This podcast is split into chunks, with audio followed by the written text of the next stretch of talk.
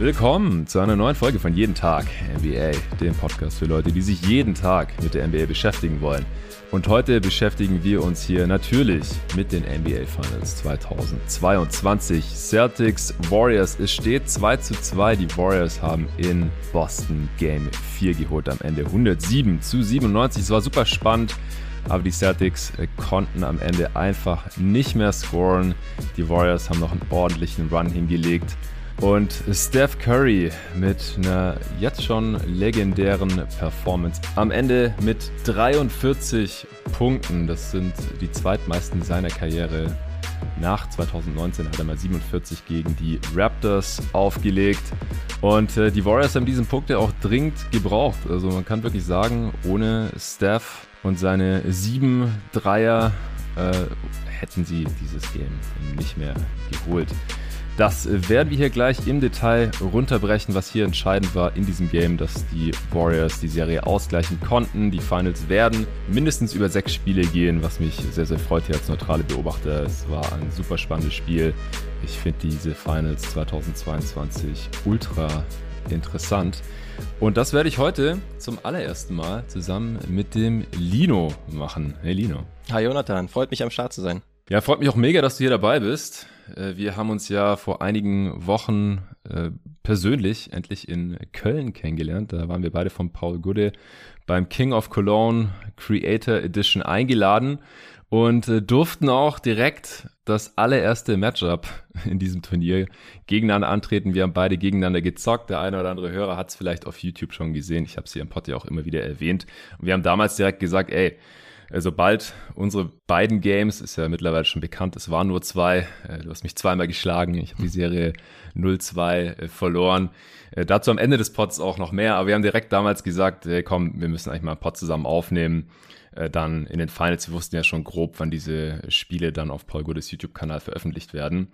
Vom King of Cologne. Und dann haben wir gesagt, komm, dann quatschen wir über die Finals im Pod und ein bisschen über unsere Games und wenn wir Glück haben und unsere Teams uns nicht enttäuschen, du bist Celtics-Fan, dann können wir da über Celtics Suns sprechen. es war am Tag von Spiel 7 der Suns gegen die Mavs. Du hast mir dann auch spontan angeboten, Spiel 7 bei dir zu gucken und das äh, äh Munna, meine Frau, wir haben ja mittlerweile geheiratet. Äh, dann Glückwunsch übrigens. Bei, ich hatte ey, noch den letzten Stand, dass ihr noch verlobt wart, aber put a ring on it. ja, genau, Mann. Herzlichen Glückwunsch. Äh, Danke, ist, das war auch eine relativ spontane Aktion. Wir haben ja bei so einem äh, Hochzeitsfestival in Neukölln äh, mitgemacht, haben uns da ähm, äh, trauen lassen und ich habe natürlich dann auch standesgemäß im Suns Jersey äh, geheiratet. Ja. Äh, Mona hatte gesagt, hey, du musst im Jersey heiraten, weil das eher so eine lockere, spontane Sache war. Wie gesagt, das, das war jetzt auch ohne, ohne die Familien, sondern eher so mit den Freunden, die halt am Start waren hier in Berlin so kurzfristig. Wir, wir werden dann noch zu Hause in Stuttgart nächstes Jahr äh, eine, in Anführungsstrichen, richtige Hochzeit nachholen. Und ich hatte eigentlich vor, Devin Bookers Jersey anzuziehen. Habe ich ihr aber gleich gesagt, so, ja, aber dann müssen die Spiel 7 gewinnen erstmal. Und dann äh, war es eine absolute Katastrophe. Wir, wir konnten deine Einladung auch leider nicht annehmen. Wir sind dann noch am, Abend oder in der Nacht zurück nach Berlin gefahren. Das hat sich dann durch äh, Stau, Vollsperrung und eine Polizeikontrolle noch hingezogen, dass ich äh, sogar die erste Minute von Game 7 verpasst habe. Ich bin hier hochgehetzt, hab's Game angemacht und habe sofort gesehen, scheiße, das wird heute nichts. und äh, ja, dann konnte ich auch nicht im Devin Booker Jersey heiraten. Also sorry, Book, das, das war mir nicht möglich. Ich habe dann das gute alte Steve Nash äh, Rookie Jersey gerockt unter meinem Jackett, das weiße, und habe auch meine Basketball-Homies, die spontan zur Hochzeit kommen konnten, drum gebeten, dass sie doch bitte auch im Jersey kommen. Äh, einer meiner besten Freunde, der mich auch so ein bisschen zum Basketball gebracht hat, damals vor über 20 Jahren, der kam auch im alten Suns Jersey, Charles Barkley, das schwarze. Arne kam im Zach Levine Jersey, äh, im roten. Und äh, der Homie Hassan kam im Allen Iverson Rookie Jersey, dem weißen. Das hat mich sehr gefreut. Ja, war auf jeden Fall auch ein cooler Tag. Aber was, was so ein bisschen die Folge ist und worauf ich hinaus wollte, ist, dass wir hier nicht über Suns Celtics sprechen können. Aber hey, immerhin 50 Prozent äh, ja. unseres Wunschs ist in Erfüllung gegangen und deine Celtics stehen hier im Finale, allerdings gegen die Golden State Warriors und äh, sie waren in Führung. 2-1. Jetzt steht's 2-2. Äh, da quatschen wir gleich drüber. Für die Hörer von jeden Tag NBA, die dich noch nicht kennen, Dino, stell dich doch gerne mal ganz kurz vor. Genau. Ich bin der Lino, ursprünglich aus Berlin-Schöneberg, mittlerweile yes. aber durchs Studium in äh, NRW gelandet. Und ja, selbst Basketball spielen tue ich seit äh, über 15 Jahren, vielleicht sogar noch länger. Insofern ähm, schon früh damit angefangen. NBA-Fan, auch mit der ersten Zeitschrift 2003 müsste es grob gewesen sein. Also habe ich auch noch so die Tracy McGrady, Allen Iversons der Welt so ein bisschen mitgekriegt, damals aber halt noch nicht im League Pass Zeitalter ähm, eher drüber gelesen damals noch, hm. aber jetzt intensiver dabei, äh, auf jeden Fall seit zehn Jahren. Und äh, ich bin Celtics-Sympathisant, wie du schon angesprochen hast. Und wie bei vielen ist es, glaube ich, äh, so gewesen, dass es seit den 08er Celtics den Ubuntu Celtics so ist. Vor allen Dingen allerdings äh, wegen Ray Allen und dem jungen Rajon Rondo, die es mir damals angetan hatten. Mhm. Und ja, das hat sich eigentlich jetzt über die letzten 14, 15 Jahre immer noch so durchgezogen, dass ich auf jeden Fall noch für sie route. Und mich natürlich freue, dass sie jetzt erstmals seit 10, 12 Jahren wieder in den NBA Finals sind. Und deswegen ist der Anlass umso cooler, dass man hier über die Finals sprechen kann. Jetzt, wo mein Herzensteam auch am Start ist. Ähm, ansonsten noch, genau, meine Lieblingsspieler sind tatsächlich von anderen Teams. Äh, Damian Lillard hat es mir angetan, von der, seiner Spielart und auch oh ja. ähm, überhaupt seiner, seiner Art auch off-court. Und auch sein früherer, mittlerweile Backcourt-Partner CJ McCallum. Seinem Spiel kann ich auf jeden Fall auch einiges abgewinnen mit seinen Handles, seiner Shiftiness. Insofern bin ich auch ein Stück weit äh, Blazers-Sympathisant. Die sind mhm. derzeit aber so ein bisschen in der Versenkung und in der Bedeutungslosigkeit versunken. Und auch Dame hat ja jetzt diese Saison keine große Rolle gespielt. Ja. Insofern ähm, alle Augen beziehungsweise ähm, alle Aufmerksamkeit geht diese Saison auf die, auf die Celtics. Und das haben sie sich ja auch nach einem nicht ganz so tollen Saisonstart immer mehr verdient. Seit der Jahreswende vor allen Dingen. Ja, ja. Insofern, ja, das ist so ein bisschen was über mich. Ja, jetzt bist du aber nicht nur irgendein unbekannter Celtics-Sympathisant aus Berlin-Schöneberg, der selber auch ganz gerne einen Ball durch die Reuse wirft, sondern äh, du bist ja auch in ja, NBA, Deutschland, Content Creation am Start so. Ich glaube, ich habe dich zum ersten Mal auf Instagram mitbekommen, was aber gar nicht deine größte Plattform ist. Ich muss zugeben, mit TikTok habe ich einfach gar nichts am Hut. Ich habe die App nicht. Ich habe mal bei einem Kumpel auf dem Handy irgendwie reingeschaut. Das, das war mir irgendwie ein bisschen zu viel, ein bisschen, ein bisschen reizüberflutend. Äh, no hate natürlich. Und dann bist du ja auch auf NBA Twitter aufgetaucht und mhm. ähm, ja, da habe ich dich so ein bisschen kennengelernt äh, als coolen Gesprächspartner, als auf jeden Fall auch jemand, mit dem man gut diskutieren kann über diverse äh, Themen, wo auf jeden Fall auch ja, Fachwissen am Start ist. Das hat man schnell gemerkt, aber auch so ein gewisses Interesse für Advanced Stats und solche Sachen. Das äh, war hauptsächlich letztes Jahr. Und da haben wir auch mal angefangen, privat zu schreiben. Wir hatten sowieso vor, uns mal in Berlin zu treffen. Du hast mir auch mal geschrieben, so, hey, hast du Bock auf ein Tempelhofer Feld zocken zu gehen? Mhm. Zu dem Zeitpunkt äh, war ich aber überhaupt noch nicht fit. Und auch als Paul Gude mich dann angerufen hat, war ich ehrlich gesagt noch überhaupt nicht fit. ähm, und ich bin natürlich trotzdem dann nach Köln gegangen und dann haben wir es da endlich persönlich kennengelernt. Äh, sag doch den Leuten vielleicht noch ganz kurz, so was du so für NBA Deutschland machst und was auch auf Twitter, äh, auf Twitter sage ich schon, das wissen manche schon, das könnte ich auch selber erklären, was auf TikTok so abgeht. Ja, bei mir war es tatsächlich so, ich war in der Endphase meines Studiums und ähm, dachte mir, im Lockdown war es damals gewesen, ja, ich hätte auch Lust, ähm, ja, meine Leidenschaft auch irgendwie umzusetzen in etwas Greifbares und ähm, hatte aber halt nicht so viel Zeit, ähm, um da extrem tief reinzugehen. Dementsprechend hat sich irgendwie TikTok so ein Stück weit angeboten, ähm, weil es da eine ein Minute Begrenzung gab, immer was die Videos anging und ich dann ganz gut mit einem Greenscreen und irgendwie einer äh, Grafik im Hintergrund arbeiten konnte und dann aber tatsächlich im Vergleich zu dem, was man oftmals vielleicht mit TikTok assoziiert, dass es sehr schnelllebig ist, ähm, dass es auch eher Unterhaltung als Information ist, wollte ich dann trotzdem in die Richtung gehen, dass man auch innerhalb dieser einen Minute ähm, auf jeden Fall Informationsmehrwert damit drin hat. Und ähm, dementsprechend hat es am Anfang ganz gut funktioniert. Ähm, mittlerweile bin ich aber im Vollzeitjob und dementsprechend, ähm, ja, bin ich da jetzt nicht mehr ganz so aktiv. Aber auf Twitter, ja, da macht die Interaktion einfach extrem viel Spaß. Ob es mit dir ist, ob es mit anderen Mitgliedern von NBA Twitter ist. Und dementsprechend hat es mir äh, da definitiv angetan und bin da jetzt mehr und mehr aktiv gewesen. Und ähm, ja, was die Zukunft so bringt, wird man sehen. Also Basketball und die NBA ist definitiv nach wie vor meine Leidenschaft und ähm, das will ich auch trotz meines Vollzeitjobs jetzt im Management möchte ich nicht aus den Augen verlieren. Und mhm. dementsprechend, ja, könnte da in der Zukunft auf jeden Fall auch was kommen in Richtung ähm, Content Creation, dann vielleicht nicht mehr unbedingt auf der Plattform TikTok, ähm, mhm. sondern vielleicht auf einer anderen. Aber genau, das ist erstens noch nicht komplett spruchreif, aber da ist auf jeden Fall was angedacht. Oh, okay, okay. Ist dein erster Podcast heute eigentlich? Ähm, nee, ich war schon bei einem weiteren war ich am Start und ansonsten habe ich halt insofern Erfahrung, als dass ich auf Instagram Live zum Beispiel öfters dann unterwegs war. Ja. Insofern, ja, ein bisschen Routine drin, aber natürlich noch nicht so viel wie du jetzt beispielsweise. Ist ja wohl klar. ja, äh, klingt auf jeden Fall auch schon äh, ziemlich routiniert. Ich bin gespannt auf deine Texte im Game gleich. Jetzt gibt's noch kurz Werbung vom heutigen Sponsor.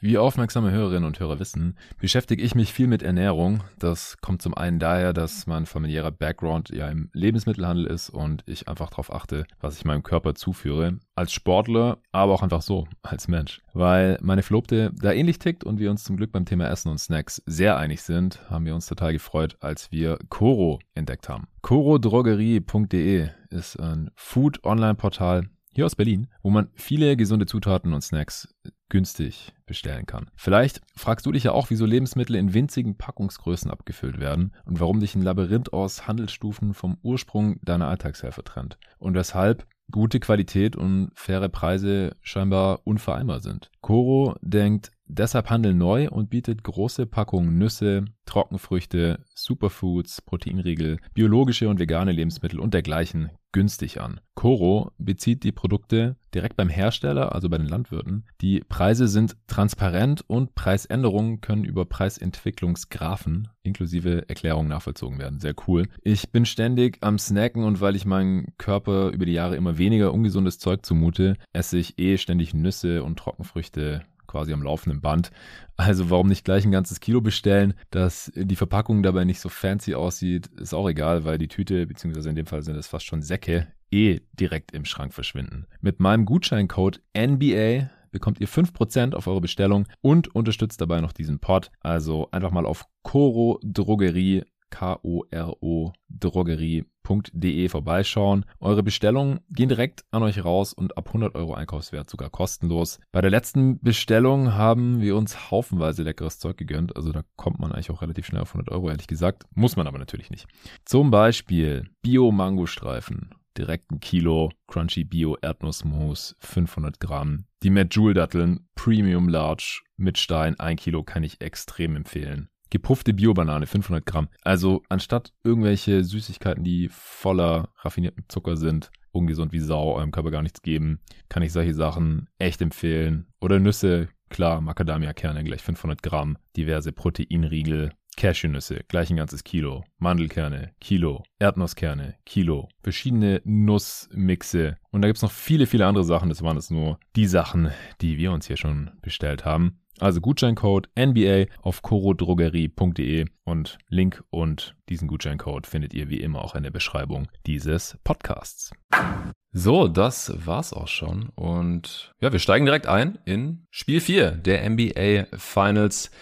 Was war denn für dich, Lino, hier heute so das große entscheidende Ding oder woran du dich noch lange erinnern wirst? Ja, ich denke, das wird keine Überraschung sein, dass ich da einen gewissen Steph Curry als erstes nennen muss.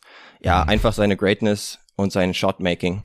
Ähm, in den vorigen Spielen war es ja auch schon so gewesen, dass man sich zum Teil gefragt hat, was machen die Celtics da in der Verteidigung? Äh, Im relativ, zumindest für Steph Curry-Verhältnisse, tiefen Drop äh, gegen ja. ihn zu spielen. Und ja, auch in diesem Spiel hat man wieder gesehen, Steph hat wirklich sich einen Al Horford immer wieder hochgeholt und ihn in Screens involviert und dann wirklich auch von Anfang an ultra aggressiv gewesen. Am Anfang hat er die Dinger noch gar nicht so hochprozentig getroffen.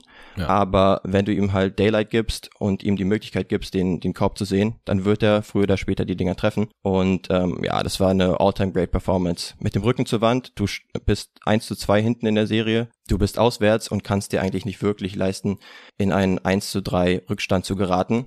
Und ja. dann ist eine absolute Willensleistung von einem der Scratch that, nicht einem der, sondern dem besten Shooter aller Zeiten.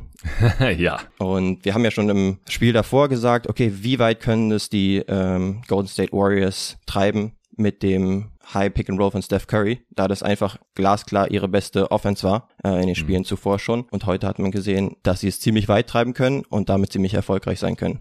Also dieses Spiel 4 der NBA Final 2022 wird definitiv als das Steph Curry Spiel in Erinnerung bleiben. Ja, also das war auf jeden Fall eine All-Time Performance. Nate Duncan hat vorhin auch noch getweetet, dass Steph Curry erst der dritte Spieler ist, der mindestens 34 Jahre alt ist. Also Steph Curry ist ja derselbe Jahrgang wie ich, 88. Und der äh, hat jetzt über 40 gemacht in dem Finals Game. Genauso wie Michael Jordan und LeBron James. Das ist die Liste.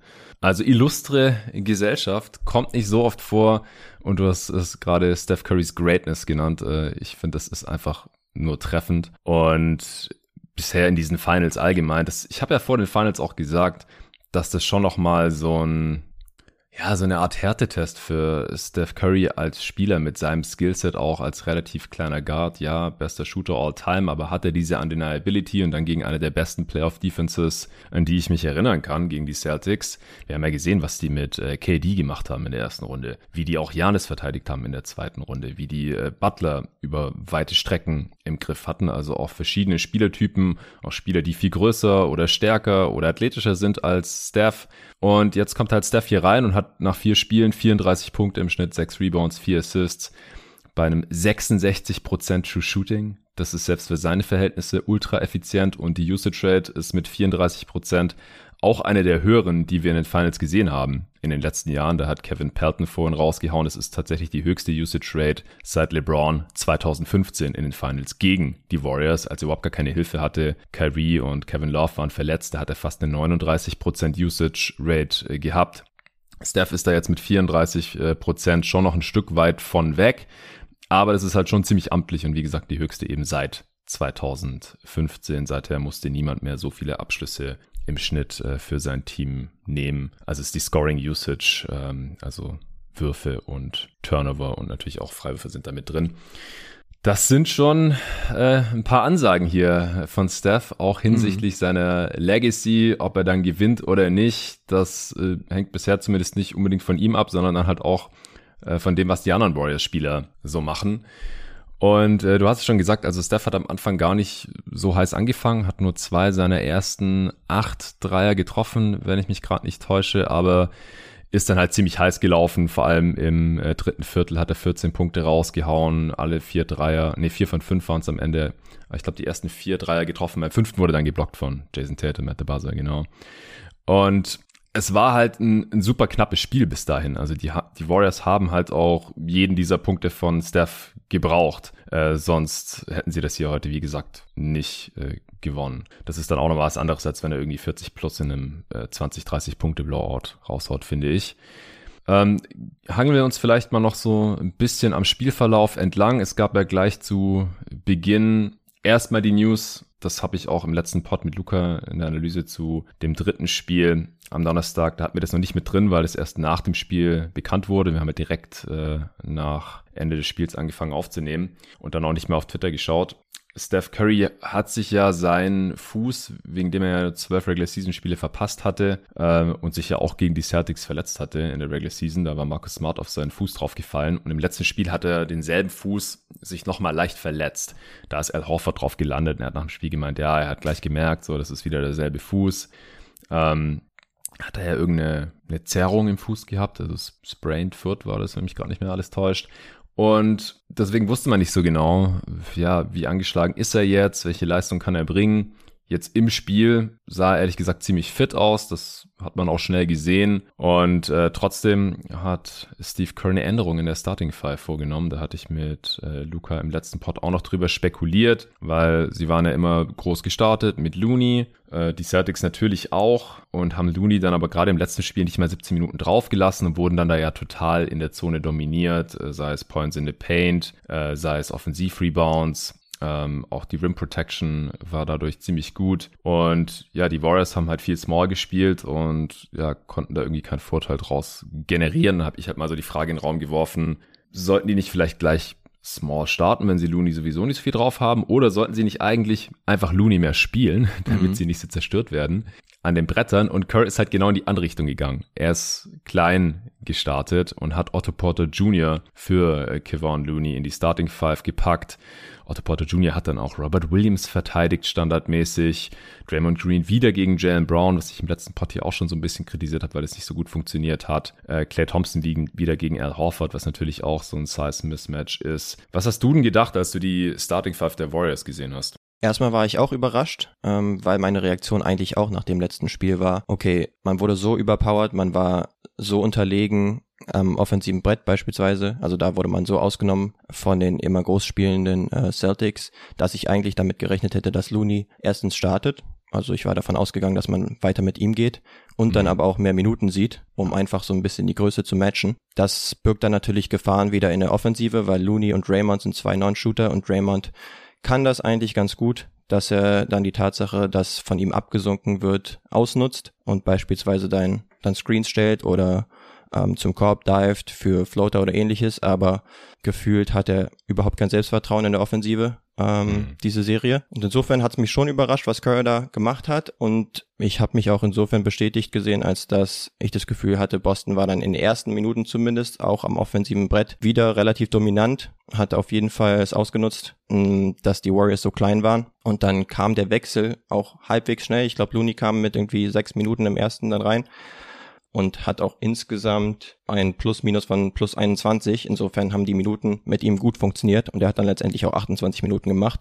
Insofern denke ich schon, dass Kerr da während des Spiels dann wieder eine Anpassung gemacht hat, ähm, dass er gemerkt hat, diese kleine ja. Line-Up funktioniert nicht ganz so gut und dann doch wieder mit Looney gegangen ist.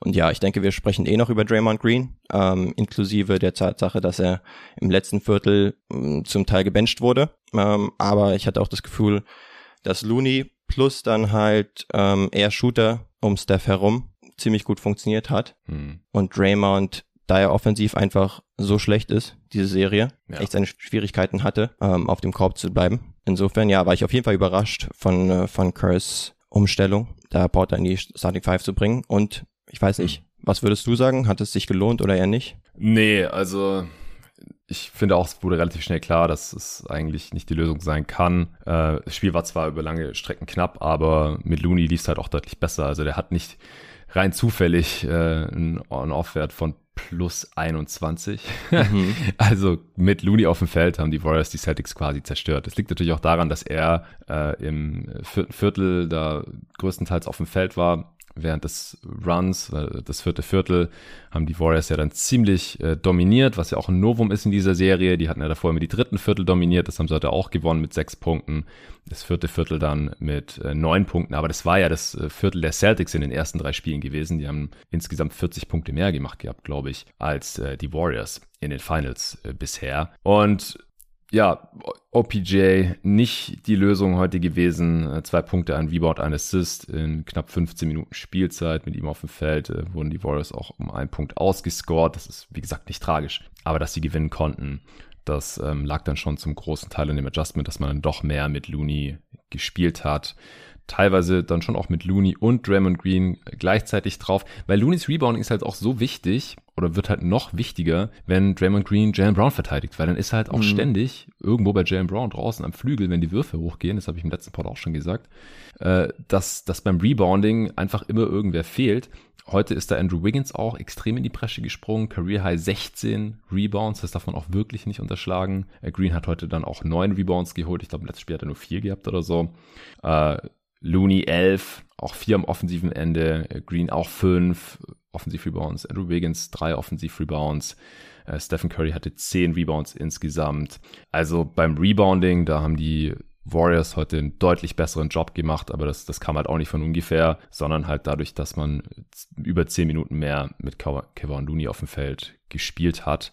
Und äh, 34% Offensiv-Rebound-Rate auch für die Golden State Warriors. Das heißt, die haben mehr als jeden dritten ihrer Fehlwürfe wieder eingesammelt und vor allem im vierten Viertel, da äh, haben sie sechs Offensiv-Rebounds geholt, äh, was genauso viele Rebounds ist wie die Celtics insgesamt. Also da haben sie die Boards dann endgültig komplett äh, dominiert, aber zur Crunch-Time ja, kommen wir nachher noch. Also das ist für mich heute auf jeden Fall auch ein riesiger Faktor hier, dass die Warriors größer gespielt haben, obwohl sie klein gestartet sind mhm. äh, und äh, dadurch halt die Celtics auch nicht nicht mehr so dominieren konnten, die ihrerseits halt auch im, im vierten Viertel, und wir können jetzt gerne auch so ein bisschen durcheinander schon, wenn uns da Sachen zu einfallen, ähm, durchs Spiel springen. Äh, die haben aus meiner Sicht im vierten Viertel zu wenig groß gespielt. Ich hatte auch das Gefühl, dass Robert Williams da dann platt war. Der ist dann raus, der war der alleinige Big gewesen.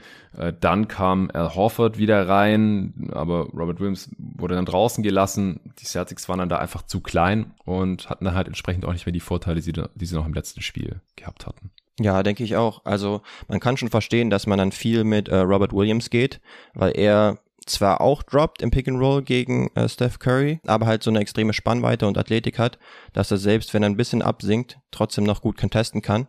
Und da hat man gesehen, dass Steph zum Teil halbwegs offene Dinger, äh, also Möglichkeiten, ähm, dann nicht genommen hat, weil mhm. Rob einfach in der Nähe war und ihm ein bisschen Angst eingeflößt hat, insofern, als ja. dass er dann nicht äh, den Wurf losbekommen hat. Äh, Im Vergleich dazu war es halt so, dass Al Horford eigentlich gefundenes Fressen war für Steph Curry im High Pick and Roll mhm. und man da so angreifbar war, dass man wahrscheinlich auch zusehen wollte, dass man zum Teil dann vielleicht eher White spielen lässt, zugunsten von Al Horford zum Teil. Aber ja. du hast schon recht, das hat dann an den Boards echt nicht funktioniert. Wiggins echt gut gewesen an den Boards, immer wieder aggressiv reingecrashed, ebenso wie andere Leute, wie Draymond Green mit fünf Offensiv-Rebounds und Looney, wie du bereits meintest.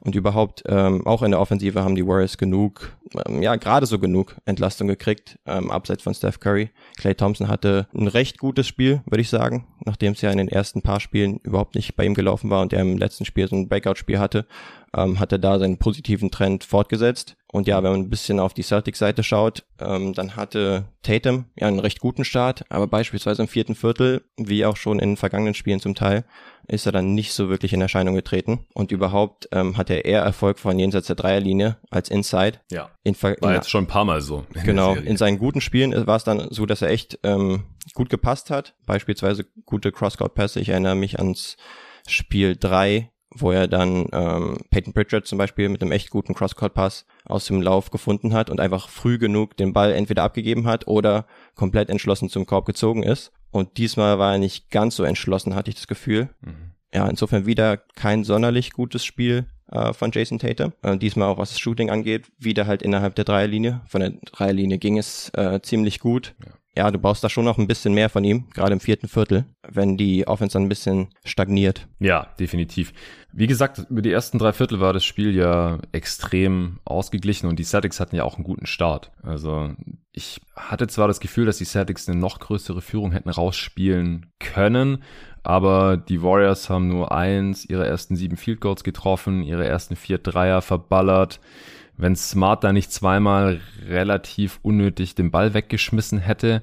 Also einfach sehr ungenaue Pässe gespielt. Das eine war ein versuchter Lob auf Rob Williams, glaube ich, und das andere war ein, ein Kickout, der irgendwie ins Nirgendwo ging.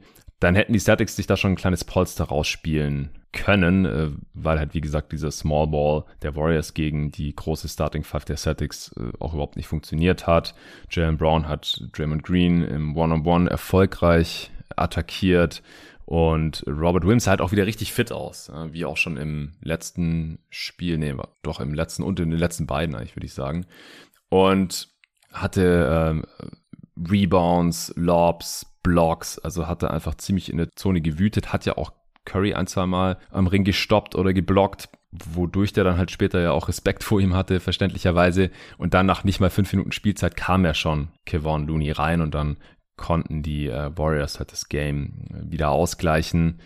Wie hat dir denn die Celtics Offense allgemein in den ersten drei Vierteln so gefallen heute? Gerade vielleicht im Vergleich mit Spiel 3, wo die ja eigentlich extrem gut ausgesehen hatte. Ja, ich glaube, das, was ich schon über Tatum jetzt spezifisch gesagt habe, das hat insgesamt auch zugetroffen auf das ganze Celtics-Team, dass ich, dass ich das Gefühl hatte, in Spiel 3 haben sie irgendwie schneller den Ball bewegt, ähm, da gab es mehr Ball-Movement. Diesmal sah das Ganze schon in den ersten drei Vierteln irgendwie ein bisschen stagnierend aus. Und ähm, Jalen Brown hatte beispielsweise immer wieder Momentum Plays, wo man sich dachte, jetzt ist die Boston Crowd richtig angestachelt und jetzt könnten die Celtics mal einen Run starten. Aber das hat dann nicht wirklich langfristig funktioniert. Hm. Und dementsprechend, ja, gebe ich dir recht, dass man auf jeden Fall eine höhere Führung zwischenzeitlich schon hätte herausspielen sollen. Insgesamt hat mir die Offense der Celtics einfach selbst über die ersten drei Viertel nicht ganz so gut gefallen wie im dritten Spiel, wo der Ball wirklich sich von einer Seite auf die andere bewegt hat. Es hat halt eben schon bei Jason Tatum angefangen, der irgendwie von Spiel zu Spiel ein bisschen die guten äh, Passing-Spiele mit schlechteren und High-Turnover-Spielen äh, sich abwechselt und mhm. dementsprechend, ja, diese Momentum-Plays dann nicht wirklich nutzen können, um wirklich mal einen längeren Run starten zu können. Muss man natürlich auch den Warriors äh, Props geben. Immer wieder gefühlt ähm, so ein bisschen die Luft aus den Segeln genommen, äh, auch was das Publikum angeht. Oftmals durch einen Steph Curry Dreier oder auch ein Jordan Poole war diesmal offensiv, ist mehr in Erscheinung getreten. Ähm, hatte mhm. auf jeden Fall auch seine Runs, auch wenn der Dreier jetzt nicht sonderlich gut fiel. Aber ähm, insofern gab es auf jeden Fall immer Entlastung, auch zwischendurch zumindest für Steph Curry. Und man konnte nicht wirklich wegziehen. Ja, also ich, ich fand es teilweise auch einerseits ein bisschen zu statisch bei den Celtics in der Offense, andererseits einfach die Turnovers. Also ich finde, das hat sich relativ früh wieder abgezeichnet. Wenn sie das jetzt nicht sehr bald abstellen, dann äh, verlieren sie wahrscheinlich, weil der Witz ist ja auch, dass sie, wurde auch während des Spiel, Spiels eingeblendet, dass sie bei Siegen nur 12, irgendwas Turnovers pro Spiel machen und bei den Niederlagen sind es irgendwie sechs oder sieben mehr. Und die hatten ja zur Halbzeit schon zehn. Und dann gleich zu Beginn des dritten haben sie nochmal eingemacht. Dann hatten sie schon elf, also fast so viele, wie sie halt im Schnitt sich pro Sieg erlauben. Da habe ich schon gedacht, oh oh, das äh, könnte eng werden. Und das kam halt noch da oben drauf, dass sie sich manchmal auch ein bisschen dumm angestellt haben. Das hat mir in Spiel drei deutlich besser gefallen, wenn halt Brown oder Tatum ein Mismatch vor sich hatten, dass sie das halt äh, entschieden und gnadenlos attackiert haben und dann kam entweder die Hilfe und ein guter Pass äh, oder sie konnten halt finishen oder haben Foul gezogen. Und äh, heute war es halt teilweise so, Curry verteidigt Jalen Brown. Ja, wieso geht er da nicht einfach ins One-on-One? -on -One? Im letzten Spiel hat man den Curry dann auch in Foul Trouble gebracht, was auch entscheidend war. Mhm. Und äh, heute, ja, kommt dann noch mal ein Screen von Derek White, der in dem Moment dann Gary Payton II mitbringt, der dann halt auf Jalen Brown switcht. Und äh, auf der anderen Seite switcht dann Poole auf Jason Tatum und der passt aber auch aus diesem Matchup raus, weil er einen Ball aufgenommen hat. Also das hat mir teilweise echt nicht gefallen, was sie da dann gemacht haben, wie da die Entscheidungsfindung teilweise ausgesehen hat in, in der Offense. Äh, dann gab es aber wieder halt richtig schöne Szenen, gute Pässe, wo der Ball gut gelaufen ist, aber es war halt einfach ein bisschen zu wenig, ein bisschen zu selten. Robert Williams hat auch mal äh, im ersten Viertel einen richtig schönen Pass aus dem Short Roll auf Grant Williams in der linken Corner gespielt, der dann in den Corner 3 reingeknallt hat, äh, zur Führung zu dem Zeitpunkt noch. Und dann Pool hast du gerade angesprochen damit der spielbar ist in dieser Serie, muss er halt Würfe nehmen und die gut treffen, weil er halt hinten normalerweise auch wieder das abgibt, was er, was er vorne reinmacht. Wenn er halt nicht total äh, explosiv scored und das war halt heute wieder der Fall, äh, kam halt rein, Pull-Up-Dreier aus dem Pick and Roll, weil die Celtics halt wieder Drop verteidigt haben, dann Pull-Up-Dreier in Transition für Pool, dann ein Pull-Up Mid-Ranger, äh, weil Drop Defense gespielt wurde, hat er sehr schnell acht Punkte gehabt auf der anderen Seite hat Tatum zwei relativ unnötige Turnovers begangen und äh, das war dann halt einer der Warriors Runs, wo sie dann halt wieder in Führung gegangen sind äh, im zweiten Viertel. Die Celtics konnten halt, wie gesagt, bis irgendwann im vierten Viertel immer wieder irgendwie zurückschlagen, so halt auch zum Ende des zweiten Viertels. Da haben sie ihrerseits dann einen 10 zu 0 Run innerhalb von anderthalb Minuten hinlegen können. Da hatte auch Jalen Brown einen richtig geilen äh, Scoop-Layup, hat Clay im One-on-One -on -One geburnt. Also Clay sah wieder defensiv überhaupt nicht gut aus, finde ich. Bis auf in der Crunch-Time dann, da konnte dann Jalen Brown, der dann dasselbe nochmal versucht hat, mal vor sich halten. Aber im Schnitt schafft es Clay Thompson halt einfach nicht mehr vor einigermaßen schnellen, flinken, athletischen ja, Flügelspielern und auch Guards zu bleiben.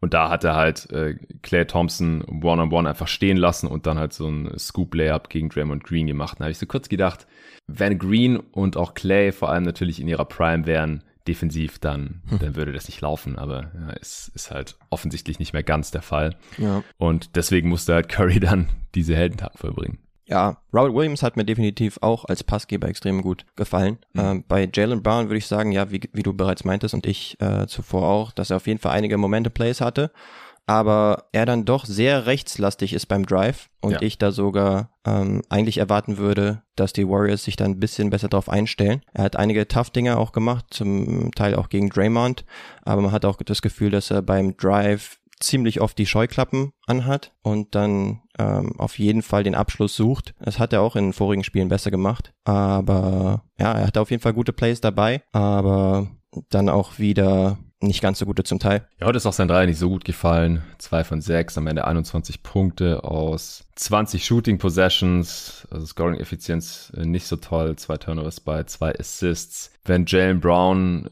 stärker unterwegs ist oder die Warriors ihn äh, nicht so gut verteidigen, nicht so gut die rechte Seite wegnehmen, äh, dann haben die Celtics auf jeden Fall deutlich bessere Chancen, vor allem wenn halt Jason Tatum seinerseits im Zwei-Punkte-Bereich auch nicht wirklich was reißen kann. Das hast du ja vorhin auch schon angesprochen. Dreierquote war wieder stark, vier von acht, aber die äh, aus dem Zwei-Punkte-Bereich, die Quote müsste vier von 15 dann im Umkehrschluss sein. 23 Punkte aus 25 Shooting Possessions, sechs Turnovers bei sechs Assists. Also wenn Tatum und Brown ja, so mittelmäßige beziehungsweise für ihre Verhältnisse natürlich unterdurchschnittliche Performances aufs Parkett legen und auch sonst niemand äh, 20 Punkte macht, auch Smart nicht. Im letzten Spiel haben ja alle drei über 20 Punkte rausgehauen. Ja, dann, dann wird's halt schwierig für diese Celtics Offense, die ja dann im vierten Viertel auch komplett kollabiert ist. Aber das hat sich halt zur Halbzeit schon angekündigt. Da, da war Tatum drei von vier von Downtown, aber drei von zehn aus dem Zweierbereich. Also er ist halt oft bis zum Korb gekommen, aber konnte dann einfach nicht finishen, hat irgendwie das Foul erwartet, mhm. hat, hat dann auch immer ja so beschwerend äh, die Hände in die Luft geworfen. Einmal habe ich auch gedacht, oh, jetzt könnte er einen Tee kriegen. Da hat er so ein bisschen diesen Air Punch gemacht gehabt. Äh, mhm. Gab dann im Endeffekt kein Tee. Aber er war da heute schon sehr frustriert, aber auf, auf der anderen Seite, also aus meiner Sicht halt auch einfach nicht gut genug im Finish. Das ist schon noch so ein bisschen die Achillesferse von Jason Tatum, ähm, dass er einfach noch nicht der allereffizienteste Slasher und Finisher am, am Korb ist.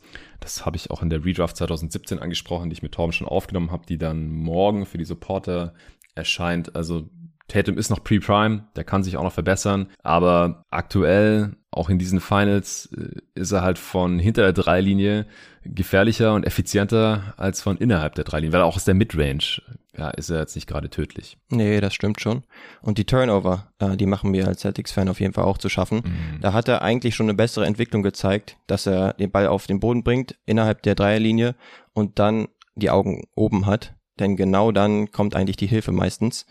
Und dann hat er es in vorigen Spielen besser verstanden, äh, offene Leute zu finden. Diesmal ist er dann halt in Leute reingecrashed, die Arme wieder nach vorne ähm, oder zur Seite rausgepackt und versucht, äh, Fouls so zu initiieren.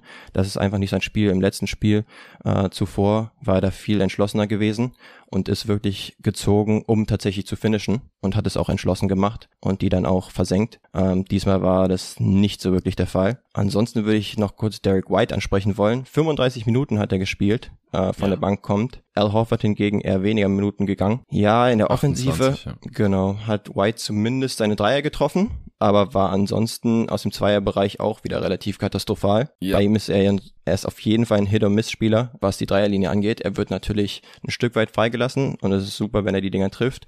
Aber ansonsten fühle ich mich immer mindestens mulmig, wenn nicht sogar schlecht, wenn, wenn er dann wieder zum Korb zieht und versucht, irgendwie einen Foul zu ziehen oder irgendein Ding in Richtung Korb hochzuchacken.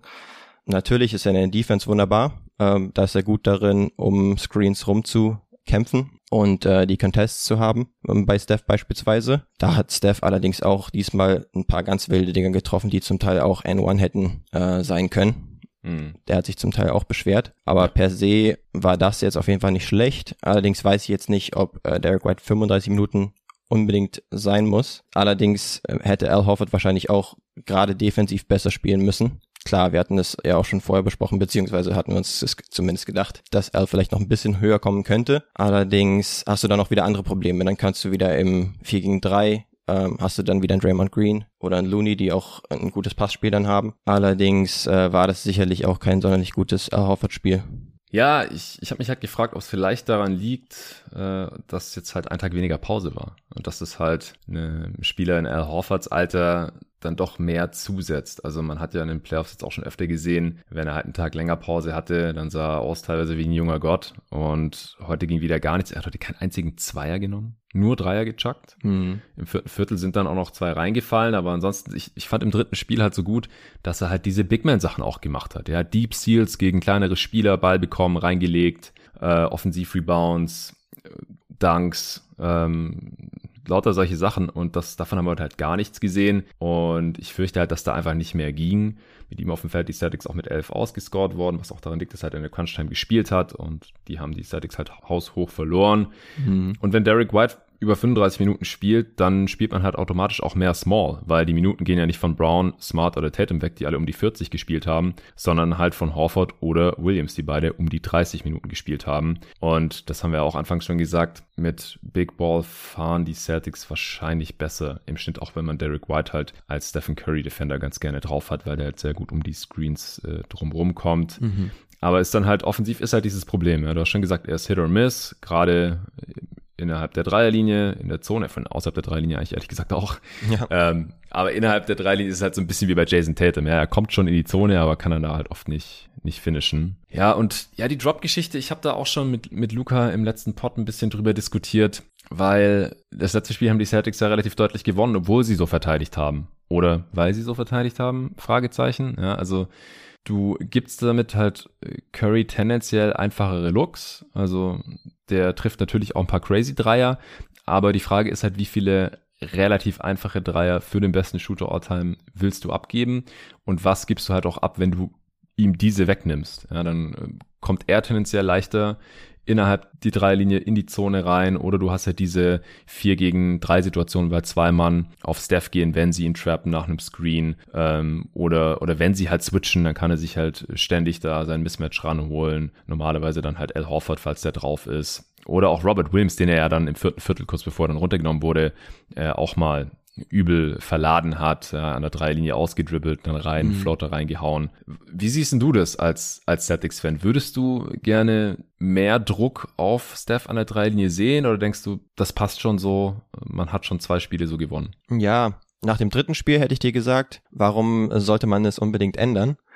ja. Jetzt aber nach dem vierten Spiel, gerade auch Verbindung einfach in Verbindung mit der schlechten äh, Celtics Offense äh, im vierten Viertel, da neigt man dann vielleicht wieder dazu, überzureagieren und zu sagen, okay, wir packen vielleicht zwei Leute ähm, auf Steph Curry, wenn wir ein Pick and Roll haben. Allerdings denke ich schon, dass man nicht zu sehr überreagieren sollte und schon ähnlich verfahren sollte. Allerdings sollte Ste ähm, Al Horford auf jeden Fall mindestens die Füße auf der Dreierlinie haben. Er sollte nicht tiefer als das droppen.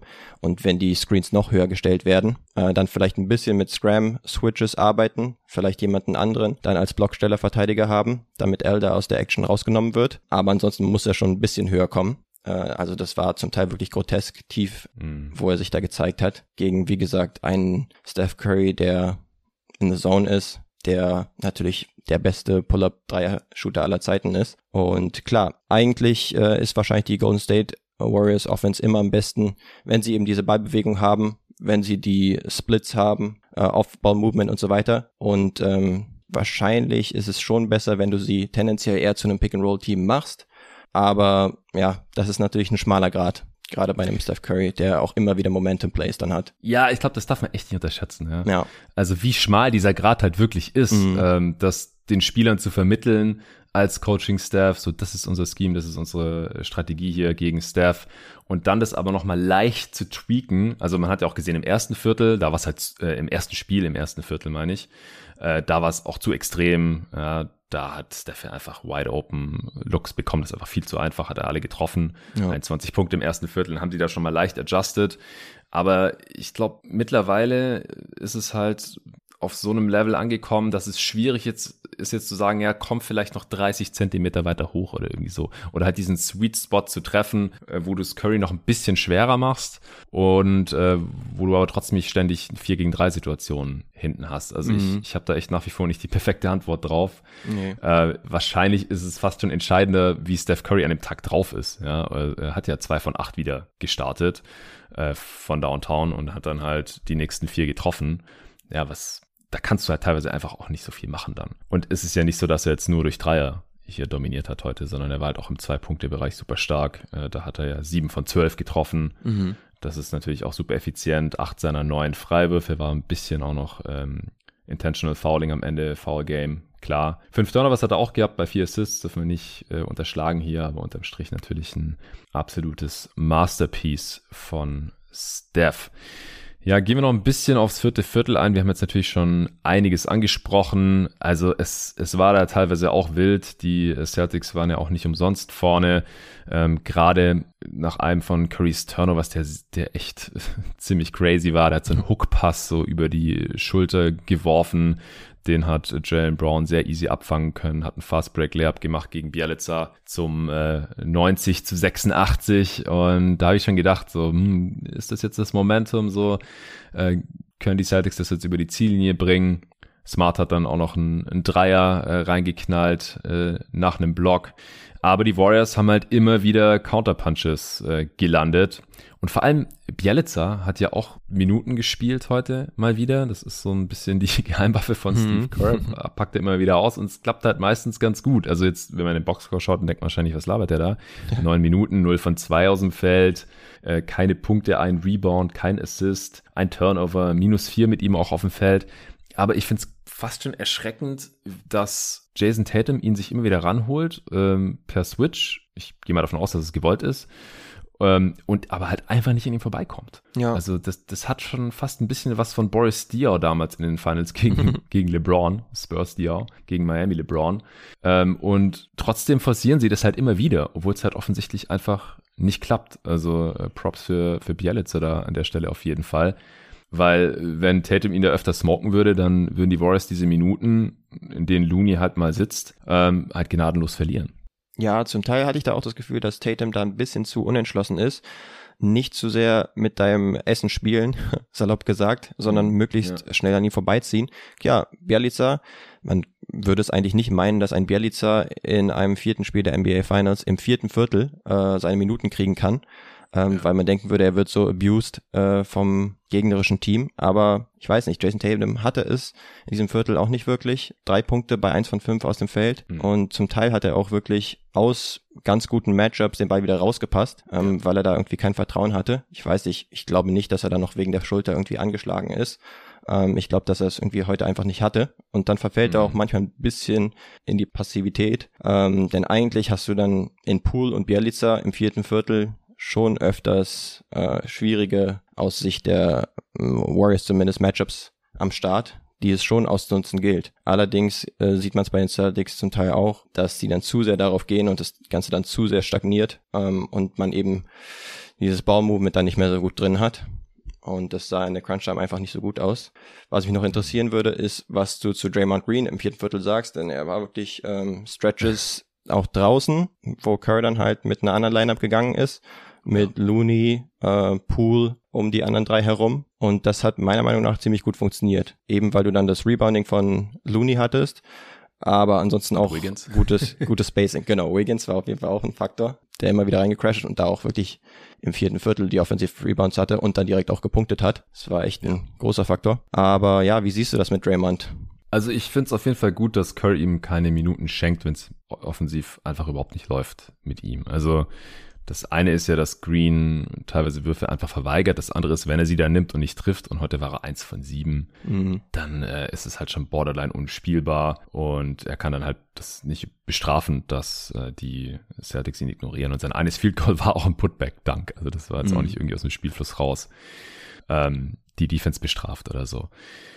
Äh, fand ich auf jeden Fall interessant. Ich, ich fand's gut, dass, dass Curtis das gemacht hat und dass er ihn halt wirklich dann für äh, Possessions, offensive Possessions rausgenommen hat, für die Defense wieder reingetan hat. Er hat dann am Ende aber ihn nochmal drauf gehabt und da hat er dann auch einen sehr wichtigen Offensivrebound geholt. Also ich, ich gehe nochmal ganz kurz hier durch die wichtigsten Ereignisse im vierten Viertel durch.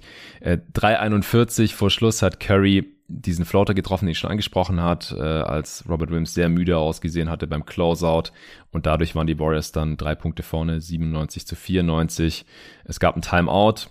Kerr hat erstmal die alte Starting Five gebracht, also nicht die dieses Spiels, sondern die der vorigen Spiele mit Looney und Draymond und die Celtics sind halt nicht mit ihrer Starting Five gekommen, wahrscheinlich weil Robert Williams irgendwie durch war. Also er hat echt eine famose erste Halbzeit gespielt und dann mm. im vierten Viertel ging ja leider nicht mehr so viel. Wahrscheinlich ist er halt auch immer noch angeschlagen mit seinem Knie und zum anderen wahrscheinlich auch einfach erschöpft. Und äh, stattdessen hat äh, eben Derek White wieder gespielt. Es war dann so ein bisschen ein Brickfest von beiden Teams, äh, haben Dreier gechuckt, vor allem die Celtics. Dann wurde Green eben für eine offensive Possession rausgenommen. Curry hat einen Pull-Up-Dreier über äh, Derek White getroffen, 1,40 vor Schluss. Das äh, war der nächste Korb. Also da gab es zwei Minuten einfach keine Punkte. Dann stand es aber 100 zu 94, Two-Possession-Game für die Warriors. Dann hat Al Horford einen Dreier reingeknallt nach einem Kickout-Pass von Tatum. Das war schön gemacht auch Al Horford, obwohl er kein gutes Spiel gehabt hatte, bis zu dem Zeitpunkt dann mit Selbstvertrauen das Ding genommen, aus der Corner getroffen, 100 zu 97, anderthalb Minuten vor Schluss. Und äh, wir hatten halt äh, echt ein Game. Und dann hat Clay einen Dreier gechuckt, nicht getroffen. Und dann hat Green eben Offensivrebound geholt äh, und einen Dump-Off aus dem äh, Pick and Roll, also aus dem, aus dem Short Roll dann auf Looney gespielt, der dann äh, Linkskorbleger gegen Al Horford, der halt so ein bisschen zu Draymond Green rüber rotiert war, finishen konnte. Und äh, dann war es eben wieder ein Two-Possession-Game und dann Schlüsselszene. Jalen Brown äh, versucht zu ziehen gegen äh, Clay Thompson. Der hatte ihn vorher schon mal gestoppt im vierten Viertel und äh, hat ihn dann so in der, in der rechten, in der linken Corner für aus Boston Angriffssicht so ein bisschen äh, gestoppt und Jalen Brown hatte einfach den Ball verloren. Und das war dann schon so ein bisschen der, Genickbruch. Auf der anderen Seite hat dann äh, Curry noch im One-on-One Jalen Brown geschlagen, einfach an ihm vorbeigezogen und äh, hat einen Foul von Al Horford gezogen, was dann Ime Udoka gechallenged hat. Fand ich eine sehr gute Challenge. Wie hast du das gesehen? War es ein Foul aus deiner Sicht? Ja, in so einem High-Stakes-Moment äh, denke ich, dass es erstens eine gute Entscheidung war, von mhm. Udoka da nochmal seine Challenge zu benutzen.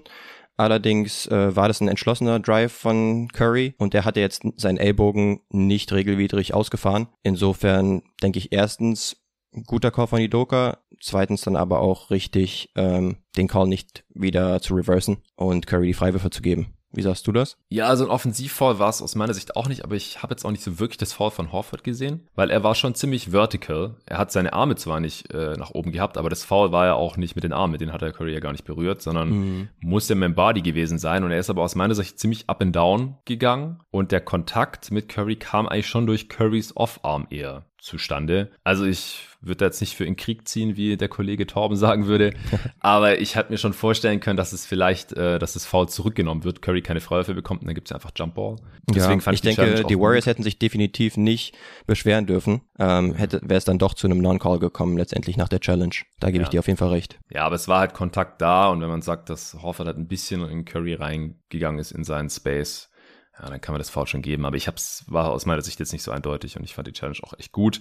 Nachteil war, dass die Celtics äh, dadurch ihre letztes, ihr letztes Timeout verloren haben. Deswegen dann natürlich doppelt übel. Äh, es gab dann noch, äh, noch einen Airball von White äh, aus der rechten Corner von, von Downtown und dann war das Ding auch durch. Also es wurde dann noch ein bisschen gefault, aber da war dann Game angesagt und letztendlich war es ein 17 zu 3 Run der Warriors, wenn mich gerade nicht alles täuscht. Also mhm. die, die Celtics haben am Ende einfach nicht mehr scoren können. Also abgesehen von diesem einen Dreier von Al Horford noch, haben sie, ich glaube, mindestens vier Minuten keine Punkte mehr gemacht. Ja. ja, ich denke auch, wenn man jetzt so ein bisschen aufs nächste Spiel womöglich schaut, ähm, dann könnte ja. Boston wieder zusehen, dass sie das, was sie am Anfang auch im Spiel 4 versucht haben, Steph zu attackieren, ähm, gerade wenn er im Switch irgendwie auf einem größeren Spieler landet und ihm dazu versuchen, Fouls anzuhängen, das wieder ein bisschen mehr zu forcieren. Wie gesagt, immer ein schmaler Grad, weil man nicht zu sehr aufs Matchup-Hunting eingehen sollte. Allerdings gefällt mir das eigentlich immer ziemlich gut, wenn Jason Tatum beispielsweise an der Freiwurflinie äh, den Ball kriegt und da dann irgendwie einen Rip-Through-Move machen kann oder so. Mhm. Entweder viel, viele Verteidiger kommen dann auf ihn zu und der kann was kicken. Oder Curry, der auch gefühlt ziemlich faullastig ist, ähm, zum Teil. Dem kann man da irgendwie mal was anhängen. Ich hatte das Gefühl, dass Steph und auch Poole beispielsweise jetzt nicht so extrem attackiert wurden äh, ja. in diesem Spiel. Das könnte man vielleicht wieder aus Celtics Sicht im nächsten Spiel mehr forcieren. Ansonsten, ja, der neutrale Fan wird sich schon freuen, dass es jetzt äh, 2 zu 2 steht. Ähm, und wahrscheinlich wäre es auch der gängigste Pick gewesen vor diesen zwei Auswärtsspielen der Warriors, dass es ein Split wird hier in Boston. Mhm. Äh, wie es dann zustande gekommen ist, ist vielleicht aus Celtics Sicht ein bisschen ärgerlich, weil man einfach im vierten Viertel offensiv nicht mehr viel gebacken gekriegt hat. Ja, ich habe gerade nochmal geschaut. Also es waren tatsächlich über fünf Minuten, in denen man nur diesen einen Dreier von Al Horford scoren konnte. Also 5-18 vor Schluss hat Smart äh, noch den Dreier reingeknallt zum 94 zu 90 und es ist halt 97 zu 107 ausgegangen. Also tatsächlich 17 mhm. zu 3 Run über die letzten 5, 18 des Spiels.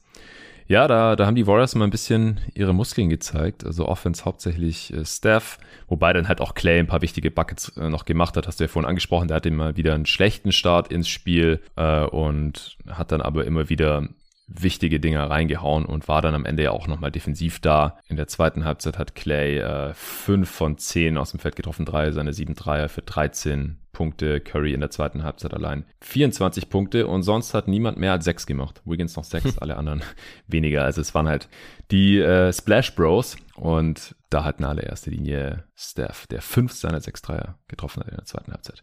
Unglaubliches Game. Also er natürlich der Spieler des Spiels ja, am Start äh, war dann halt, wie gesagt, noch Clay in der zweiten Halbzeit, äh, Pool, teilweise noch Kevin Looney war definitiv auch am Start. Ich fand auch Gary Payton in dem Spiel auf jeden Fall besser als noch in Spiel 3, hat wieder nur so 10 mhm. Minuten gesehen, aber er hat zum Beispiel auch mal Pick and Roll, einen Screen geslippt und konnte dann easy slam.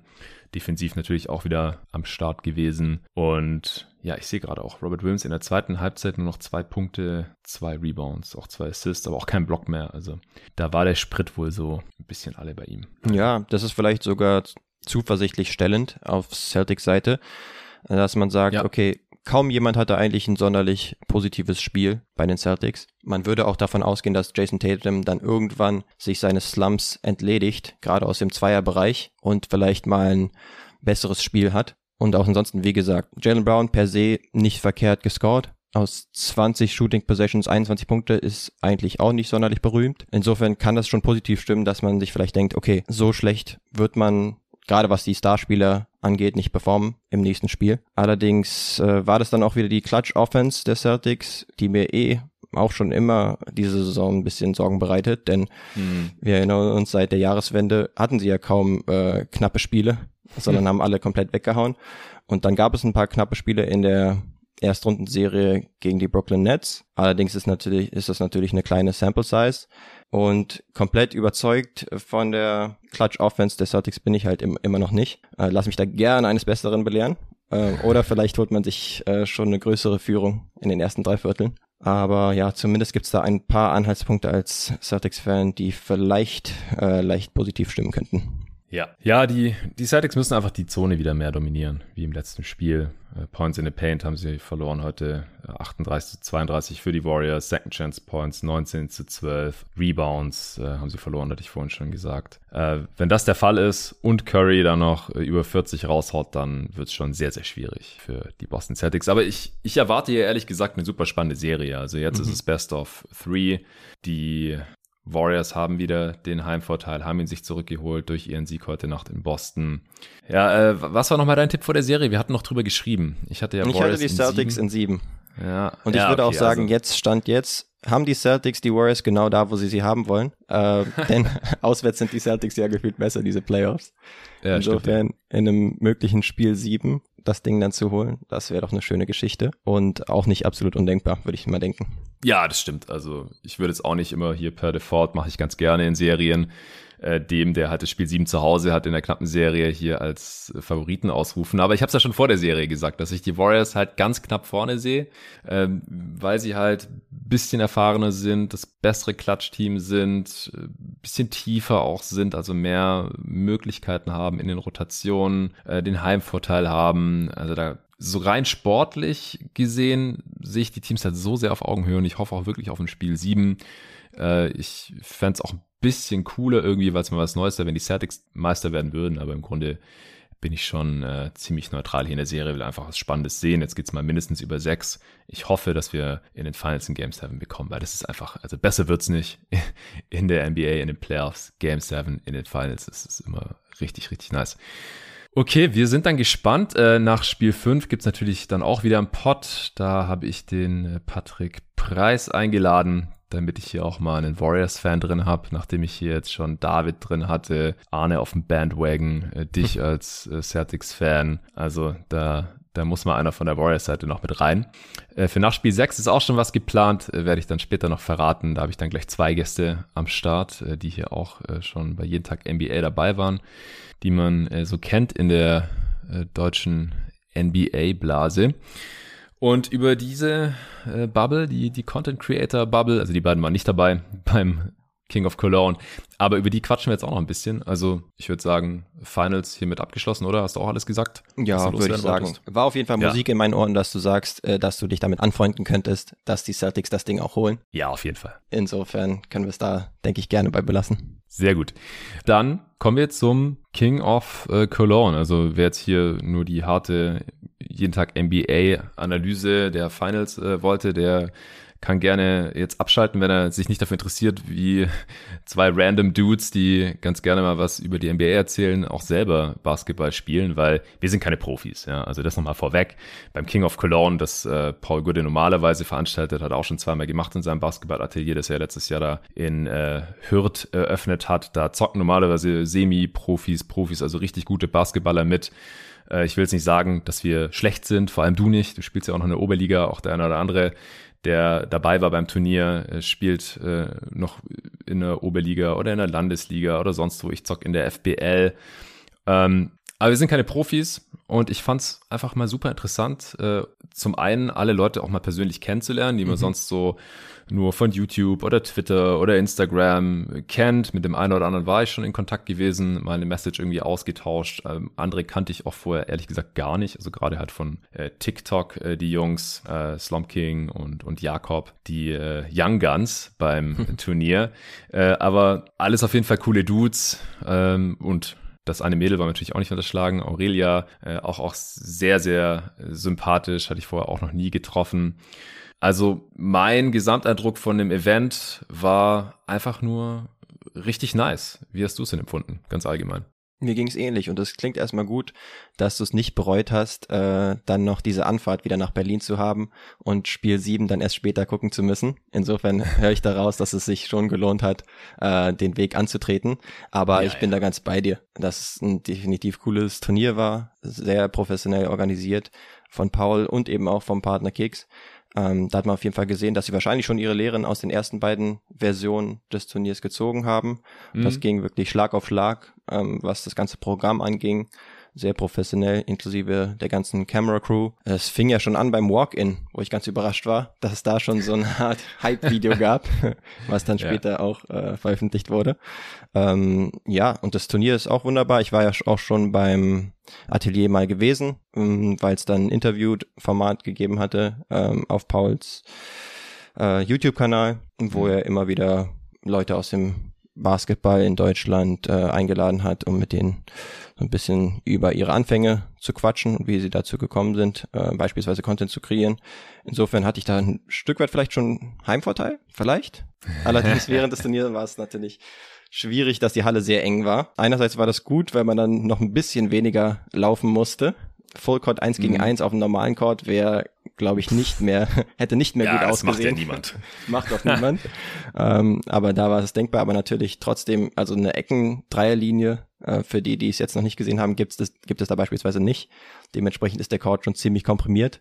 Ja. Und ähm, das macht sich dann natürlich auch aufs Spiel bemerkbar. Ähm, ich würde auch sagen, das erste Spiel war dann ein bisschen zerfahrener. Das zweite allerdings würde ich auch denken, war für neutrale Zuschauer cool anzusehen. ja. Das erste wahrscheinlich letztendlich auch. Ja, also ich habe ja auf Twitter geschrieben, äh, dass es ungefähr so ansehnlich war wie äh, Spurs Pistons 2005. ähm, ja, haben dann viele geschrieben, ah, war ja gar nicht so schlimm. Ähm, also zumindest auf Twitter, ja, YouTube-Kommentare, da gebe ich ehrlich gesagt nicht so viel drauf. Da äh, nee. wird schon sehr, sehr viel rumgetrollt. Ich habe es natürlich auch mal durchgelesen, war ja auch viel positives Feedback dabei. Aber halt auch, also allein schon das, das Spektrum an äh, Kritik oder ja, muss ja fast schon sagen, Hate, es war halt auch so breit, es ging ja wirklich von bis. Äh, die einen sagen, ah, Lino hat viel zu viel gecallt, die anderen haben geschrieben, ah, Jonathan hat viel zu viel gecallt. Ja, was denn nun? Überlasst doch einfach uns, wir zocken doch, ey. Richtig. Macht euch mal locker. Ähm, und dann, es ist, es ist echt nicht zu unterschätzen, auf so einem Chord zu zocken. Also der ist halt, ja, bisschen breiter als so die normale Zone, würde ich jetzt mal sagen. Mhm. Ähm, klar, also ist, ich will auch keine Ausreden suchen oder sowas. Äh, ich bin jetzt nicht der beste One-on-One-Spieler, habe spiele auch einfach nicht mehr so viele One-on-One die letzten Jahre, muss ich sagen. Allgemein spiele ich nicht mehr so viel Basketball wie früher mal. Aber ich glaube, wenn man ein richtig guter Basketballer ist, dann kommt man damit schon klar. Also wenn man ein bisschen weniger Space hat. Also man hat halt nicht unendlich viel Platz, um dann irgendwelche Counter-Moves zu machen oder wenn man halt ständig in die Ecken gedrängt wird. Und das hast du halt extrem gut gemacht. Also ich hatte eigentlich auch die Hoffnung gehabt, ähm, dass ich dich noch ein bisschen besser overpowern kann, besser meine Spots kommen, näher zum Korb und nicht dann ständig war ich halt irgendwie in der Corner und musste mein Dribbling schon irgendwie aufnehmen, weil mhm. du halt auch schnelle Hände hast und ich immer Angst hatte, oh fuck, gleich ist der Ball weg, dann hatte ich halt den Ball da und war irgendwie so eingepfercht zwischen mhm. dir und, und der, und der Wand irgendwie und dann musste ich da irgendwie noch einen Wurf rausfeuern. Also das war wirklich nicht ganz so easy. Ähm, aber ich, ich gehe noch mal einen Schritt zurück. Du hast jetzt auch schon viel gesagt so zum Event. Ich fand es auch total nice. Also ich wollte auf jeden Fall kommen. Also wenn Paul Gude anruft und fragt, ob man bei einem äh, Turnier mitzocken will, dann, dann sagt man da auch nicht nein, meiner Meinung nach. Äh, mit Kicks hatte ich ja auch schon viel Kontakt gehabt. Die sponsern hier auch den Podcast immer wieder. Äh, die Jungs kannte ich schon. Ich habe schon äh, Pots mit äh, Rob und, und Phil ja auch aufgenommen gehabt. Mark äh, kannte ich auch schon, der auch jeden Tag NBA-Hörer ist. Shoutout an dieser Stelle. Die waren auch da am Start. Auch schon beim Dinner am, am Samstagabend sind wir da alle angereist oder fast alle äh, waren dann auch am Start, haben zusammen Abend gegessen, war schönes Wetter, man hat sich kennengelernt, wir haben schon eine Stunde gequatscht oder so. Das war echt cool und dann am Sonntag sind wir da alle zur Halle gekommen, äh, wurden direkt beim Einlaufen gefilmt, was ich sonst so auch nicht gewohnt bin, äh, von, von meinen FBL-Spielen oder früher äh, dann in den eher unteren Ligen in Baden-Württemberg, wo ich da unterwegs war. Das war schon alles sehr cool und äh, dann wurde natürlich erstmal eifrig Content kreiert, alles sehr, sehr professionell, ganzes Kamerateam am Start, Fotografen, es wurden die Player-Cards da erstellt, Interviews mit Paul. Und dann äh, gab es die, die Ziehung, die Auslosung der Spots im Turnierbaum. Und äh, du hast ja direkt halt das erste Match abgezogen. Hattest dann auch so einen äh, leicht genervten Gesichtsausdruck, weil das ist natürlich schon, schon schwierig, wenn man in diesem Format zockt und mit diesen ganzen seltsamen Regeln, die wir halt auch gleich hier nochmal äh, kurz erläutern können. Mhm. Äh, mal davon abgesehen, dass der Court halt relativ schmal ist wenn man halt vorher nicht wenigstens einmal zugucken kann. Ja. Ja, also ich glaube, das war schon ein kleiner Vorteil für die ganzen Leute, die uns nach uns gezockt haben. Aber im Endeffekt, äh, als ich dran gekommen bin, ich glaube, ich hätte gegen entweder gegen Dennis, gegen Rimdog rangemusst oder gegen dich. Na ja, gesagt, ist eigentlich egal. Also ja. äh, früher oder später muss man ja sowieso äh, gegen mehrere Spieler ran, die wahrscheinlich gut sind, die sich schon durchgesetzt haben, wenn man gewinnen möchte. Und ich bin da jetzt auch nicht hingefahren, habe gedacht, ich zock alle ab, aber ich bin jetzt auch nicht hingefahren, um zu verlieren. Ja. Ich wollte schon gewinnen, habe es auch versucht, äh, habe auch alles gegeben.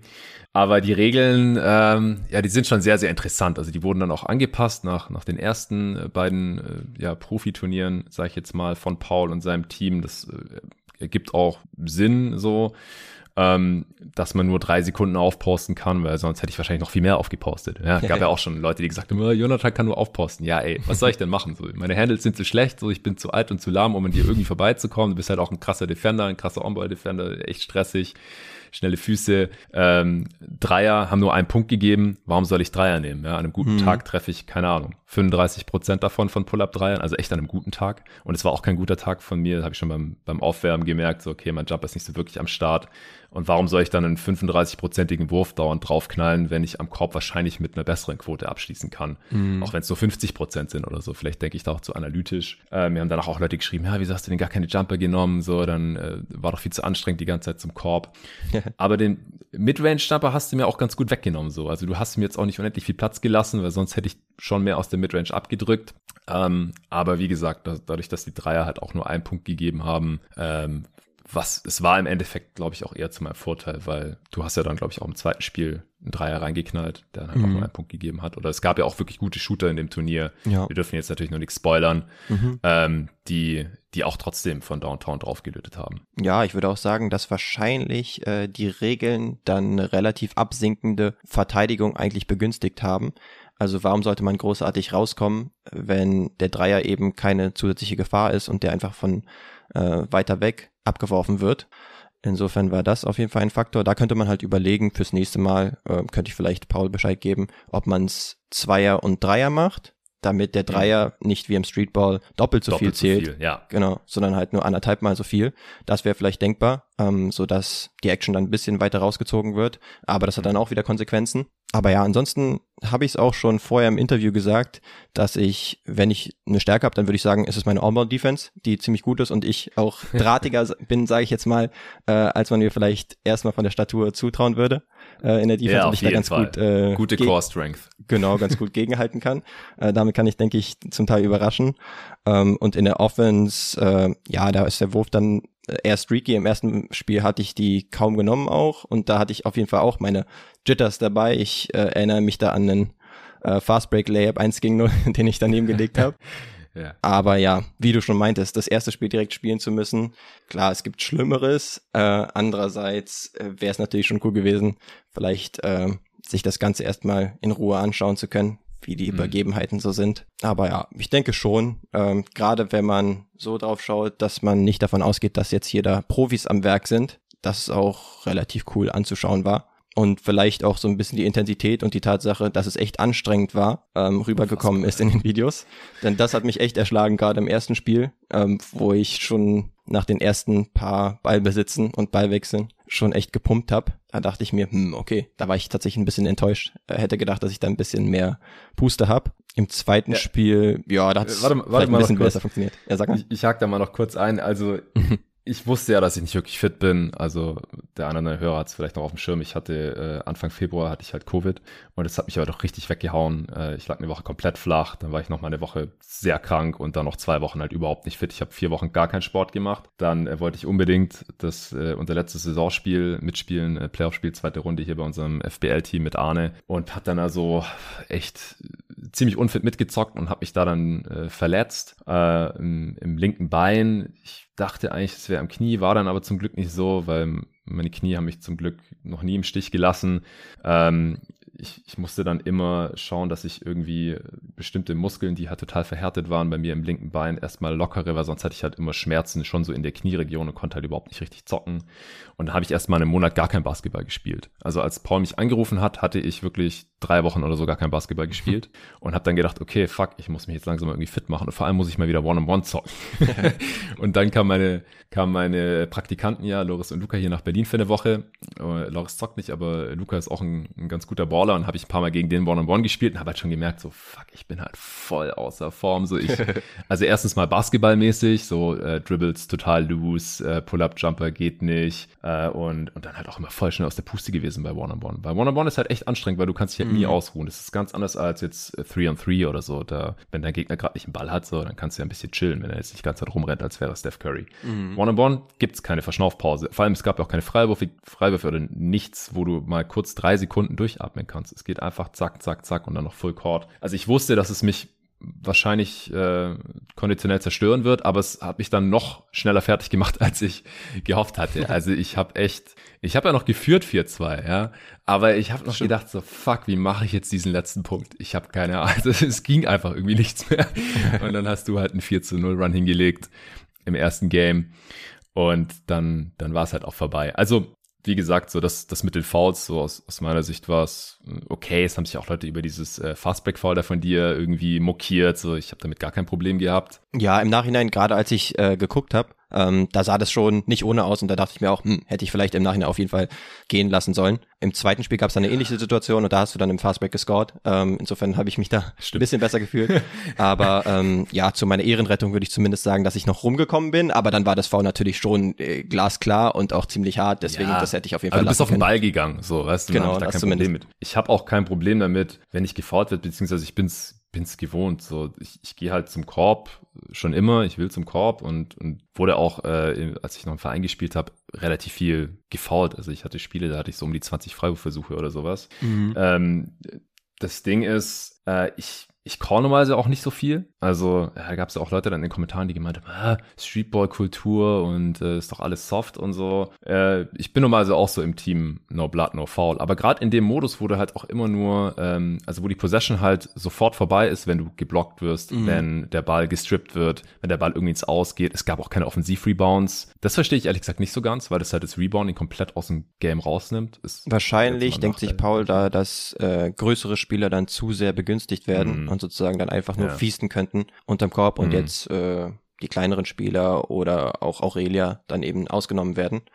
Bei mir in der Defense ja, war es auch so, ja, ich dachte mir auch zum Teil, hm, bisschen viele Fouls, die ich da auch begehe, also jetzt komplett wertfrei, ähm, was den Call angeht, aber ich habe es dann auch gesehen, äh, dass ich zum Teil halt, erstens muss ich ja irgendwie dagegenhalten, ne, weil du halt mehr Masse ja. hast, deswegen ähm, sieht das zum Teil auch so aus, als würde ich dann selbst irgendwie ähm, pushen. Und zweitens sah ich dann auch zum Teil nicht ganz vertikal aus, das war zum Teil nicht schulbuchmäßig, sondern habe die Arme dann ein bisschen äh, ja. über dir ausgebreitet, insofern, ja, mache ich dir aber auch überhaupt keinen Vorwurf, was irgendwie die Foul Calls angeht. Und äh, ja, da sollte man jetzt auch nicht zu viel geben auf irgendwelche Kommentare. Oder? Nee, nee, tue ich auch überhaupt nicht, aber ich finde es halt einen guten Ausgangspunkt, auch nochmal so ein bisschen drüber zu reden. Definitiv. Äh, vor allem hatte ich halt durch die Calls ja auch nicht wirklich einen Vorteil, weil ich hatte einfach nur wieder Ball an der Dreierlinie. Genau. Und das war auf Dauer halt auch ziemlich anstrengend dann. ähm, ja, also, und im zweiten Spiel haben wir es ja dann auch irgendwie auf die Reihe bekommen. Da gab es, glaube ich, insgesamt zwei Fouls oder sowas. Ich glaube, eins von dir, eins von mir oder so. Also, genau, ja. Da, da war es dann echt auch dadurch ansehnlicher. Ähm, Nee, aber es ist, ist schon ein tougher Modus auf jeden Fall. Muss man sich erstmal dran gewöhnen und es ist halt, wie gesagt, super anstrengend, aber es, es war aus meiner Sicht alles fair. Es hat mega Bock gemacht. Und äh, auch das zweite Spiel war ja nochmal kurz spannend. Es stand nochmal 3-3 mhm. und dann äh, bist du mir halt nochmal so ein bisschen weggezogen. Ich glaube, du hast dann noch einen Jumper getroffen und dann noch einmal gestealt, clean und dann Fast Break Layup und dann äh, war, die, war die Messe auch gelesen. Hast noch ein schönes Behind-the-Back-Dribbling gemacht. Relativ unnötiges, wie ich dann im Video gesehen habe, aber ähm, bisschen bisschen Style Points musste man dann wohl einheimsen. Ja, ja, ja, genau. Ich bin, ich bin froh, dass ich wenigstens einmal meinen Signature Move auspacken konnte, weil es wäre echt wack gewesen, wenn ich äh, davor noch sage, ja, mein Signature Move ist der Chase Down Block und ich dich dann kein einziges Mal blocke. ja. Da hätte nur halt der Mutombo Fingerwag hätte nur noch gefehlt. Noch ja, man, man, hätte vielleicht im Nachhinein noch ein bisschen mehr, mehr Show draus machen können. Äh, oder hier das Too Small, was du dann noch auf Twitter gepostet hast oder so. Ja, genau. Äh, ja, aber ich meine, man will sich ja dann auch nicht da äh, komplett aufspielen. Äh, vor allem, wenn es mit, wenn man jetzt skillmäßig jetzt wirklich nicht gerade auf, auf Profiniveau unterwegs ist. Ja, also im Endeffekt klar, ich wünschte, ich wäre irgendwie fitter gewesen. Ähm, auf der anderen Seite weiß ich halt auch nicht, ob ich, ob ich nochmal so fit werde wie, wie jetzt letztes Jahr, weil man wird halt älter. Also ich arbeite jetzt gerade drauf hin. Ich habe jetzt seither, seit dem Turnier auch ungefähr jeden Tag Sport gemacht, war auch viel zocken. Letztes Wochenende ja, auch äh, auf dem Zehlendorfer Pfingstturnier unterwegs, wie ich hier im Pod auch erzählt habe. Ähm, viel auf dem Freiplatz. Am Donnerstag war ich wieder im Hangar, bisschen 3 on 3 zocken und so. Das, das geht schon alles ganz gut. Wie es jetzt wäre, äh, bei einem One-on-One nochmal unter denselben Bedingungen einen Monat später weiß ich nicht, vielleicht ein bisschen besser. Aber sollte es da eine zweite Version geben und sollte ich wieder eingeladen sein, dann äh, werde ich auf jeden Fall schauen, dass ich da eine ganze Spur fitter hinkomme. Sowohl was Basketballform angeht, als auch was die allgemeine körperliche Verfassung angeht. Weil, ja, es, also bei mir bleibt so ein bisschen der kleine Wermutstropfen, so vielleicht wäre ein bisschen mehr drin gewesen, wenn ich am Ende nicht so mega platt gewesen wäre. Mhm. Ich hatte auch einfach nicht mehr die Kraft. Ich muss einfach sagen, ich hatte nicht die Kraft, vor dir zu bleiben. So. Es hat auch einer geschrieben, ja, Jonathan müsste sich lateral einfach ein bisschen schneller bewegen. So, hey, Bro, glaubst nicht, ich habe das probiert? Es ist ja keine Entscheidung, jemanden vorbeiziehen zu lassen. Mhm. Äh, es war eine Entscheidung, nicht auf deine Jumper drauf zu gehen, weil ich dachte, wenn ich jetzt halt da rausgehe, dann bist du halt sofort an mir vorbei und machst halt einen von deinen Finger Rolls. ja. Ich würde aber auf jeden Fall sagen, bis dahin, bis es zu einem eventuellen zweiten Creator Edition King of Cologne kommt, müssen wir auf jeden Fall zusehen, dass wir nochmal in Berlin zocken. Ich hatte es ja, bisher immer nur zu kurzfristig angesagt, aber dann ein gepflegtes Pick and Roll äh, zwischen Jonathan und Lino, würde ich sagen, das kann schon relativ ja, Mann, zocken wir nicht zerstörerisch sein. Auf jeden Fall, ja, dann, dann zocken wir schön zusammen auf dem Tempelhofer Feld oder so, da wird der Court auch gerade neu gemacht. Okay, sehr geil. Ähm, und, oder im Hangar, falls es regnen sollte, gibt er hier genug äh, sehr, sehr geile Courts äh, zum Glück hier in der Gegend. Und dann zocken wir mal zusammen mhm. und, und rocken hier die Courts ein bisschen. Das wäre sehr nice. Ja, wie gesagt, zum weiteren Turnierverlauf ist, also für die Leute, die es nicht gecheckt haben, manche haben auch irgendwie gedacht, dass wir wirklich an dem Tag spielen. ich auch gedacht, ey, passt ihr auf oder was ist los? ähm, das ist alles an einem Tag aufgenommen worden. Das heißt, wir wissen natürlich schon, wie es weiterging. Äh, Lino ist weitergekommen, hat noch mindestens eine weitere Runde gezockt. Ähm, wie es da gelaufen ist, das wird hier noch nicht verraten, denn äh, das wäre natürlich nicht fair gegenüber Paul Gude und, und seiner Crew und äh, die schaut die Spiele einfach an auf Paul Gudes YouTube-Kanal. Es äh, droppt alle zwei Tage ein Game. Ähm, jetzt läuft gerade das zweite Match ab. Äh, Aurelia gegen äh, Kobe Björn. Erstes Game ist schon draußen und dann kommen noch die anderen beiden Matchups und dann die zweite Runde, dann am Ende das äh, Finale. Also das, das läuft jetzt noch eine Weile. Und wenn ihr wissen wollt, äh, wie weit Lino gekommen ist, äh, mein, mein Bezwinger, der Bezwinger von jeden Tag NBA, ja, äh, dann checkt das sehr, sehr gerne aus. Ich werde es auch noch in der Beschreibung dieses Podcasts verlinken. ansonsten folgt Lino auf jeden Fall auf Twitter, auf Instagram und auch auf TikTok. Bist du überall unter Lino NBA zu finden? Ja, genau. Überall unter dem gleichen Namen. Ja, kann ich auch in der Beschreibung dieses Pods verlinken. Also folgt dem guten Mann. Äh, danke, dass du hier heute deinen Samstagvormittag geopfert hast für jeden Tag NBA. Wenn es nach mir geht, dann bist du gerne jederzeit wieder herzlich eingeladen hier. Vielleicht können wir auch mal vor Ort aufnehmen, wenn du wieder in Berlin bist. Das ist auch mal ganz nice. Oder es verschlägt mich irgendwann wieder nach Köln. So oder so, äh, danke, dass du am Start warst und äh, danke an Coro auch fürs Sponsern dieser Folge. Danke an alle fürs Zuhören und äh, falls ihr alle Folgen hören wollt, dann äh, gerne jeden Tag NBA Supporter werden unter steadyhq.com slash jeden Tag NBA. Da gibt es, wie gesagt, äh, morgen dann die Redraft 2017 und allgemein jetzt gerade wieder voll im jeden Tag NBA-Modus. Es droppen jeden Tag Pots, äh, Draft-Vorbereitungen. Gestern haben wir angefangen, die Wing Prospects vorzustellen mit Torben dann ja jetzt noch mindestens zwei äh, Finals Games. Ich glaube nicht, dass ich beide Pods öffentlich machen kann, weil ich halt nur zwei gesponserte Folgen pro Woche habe. Das heißt, der Rest äh, geht exklusiv an die Supporter raus. Gerne supporten und dann kann es jeden Tag NBA auch noch eine Weile geben. Vielen Dank dafür und bis zum nächsten Mal. Vielen Dank, Jonathan, für die Einladung und ciao.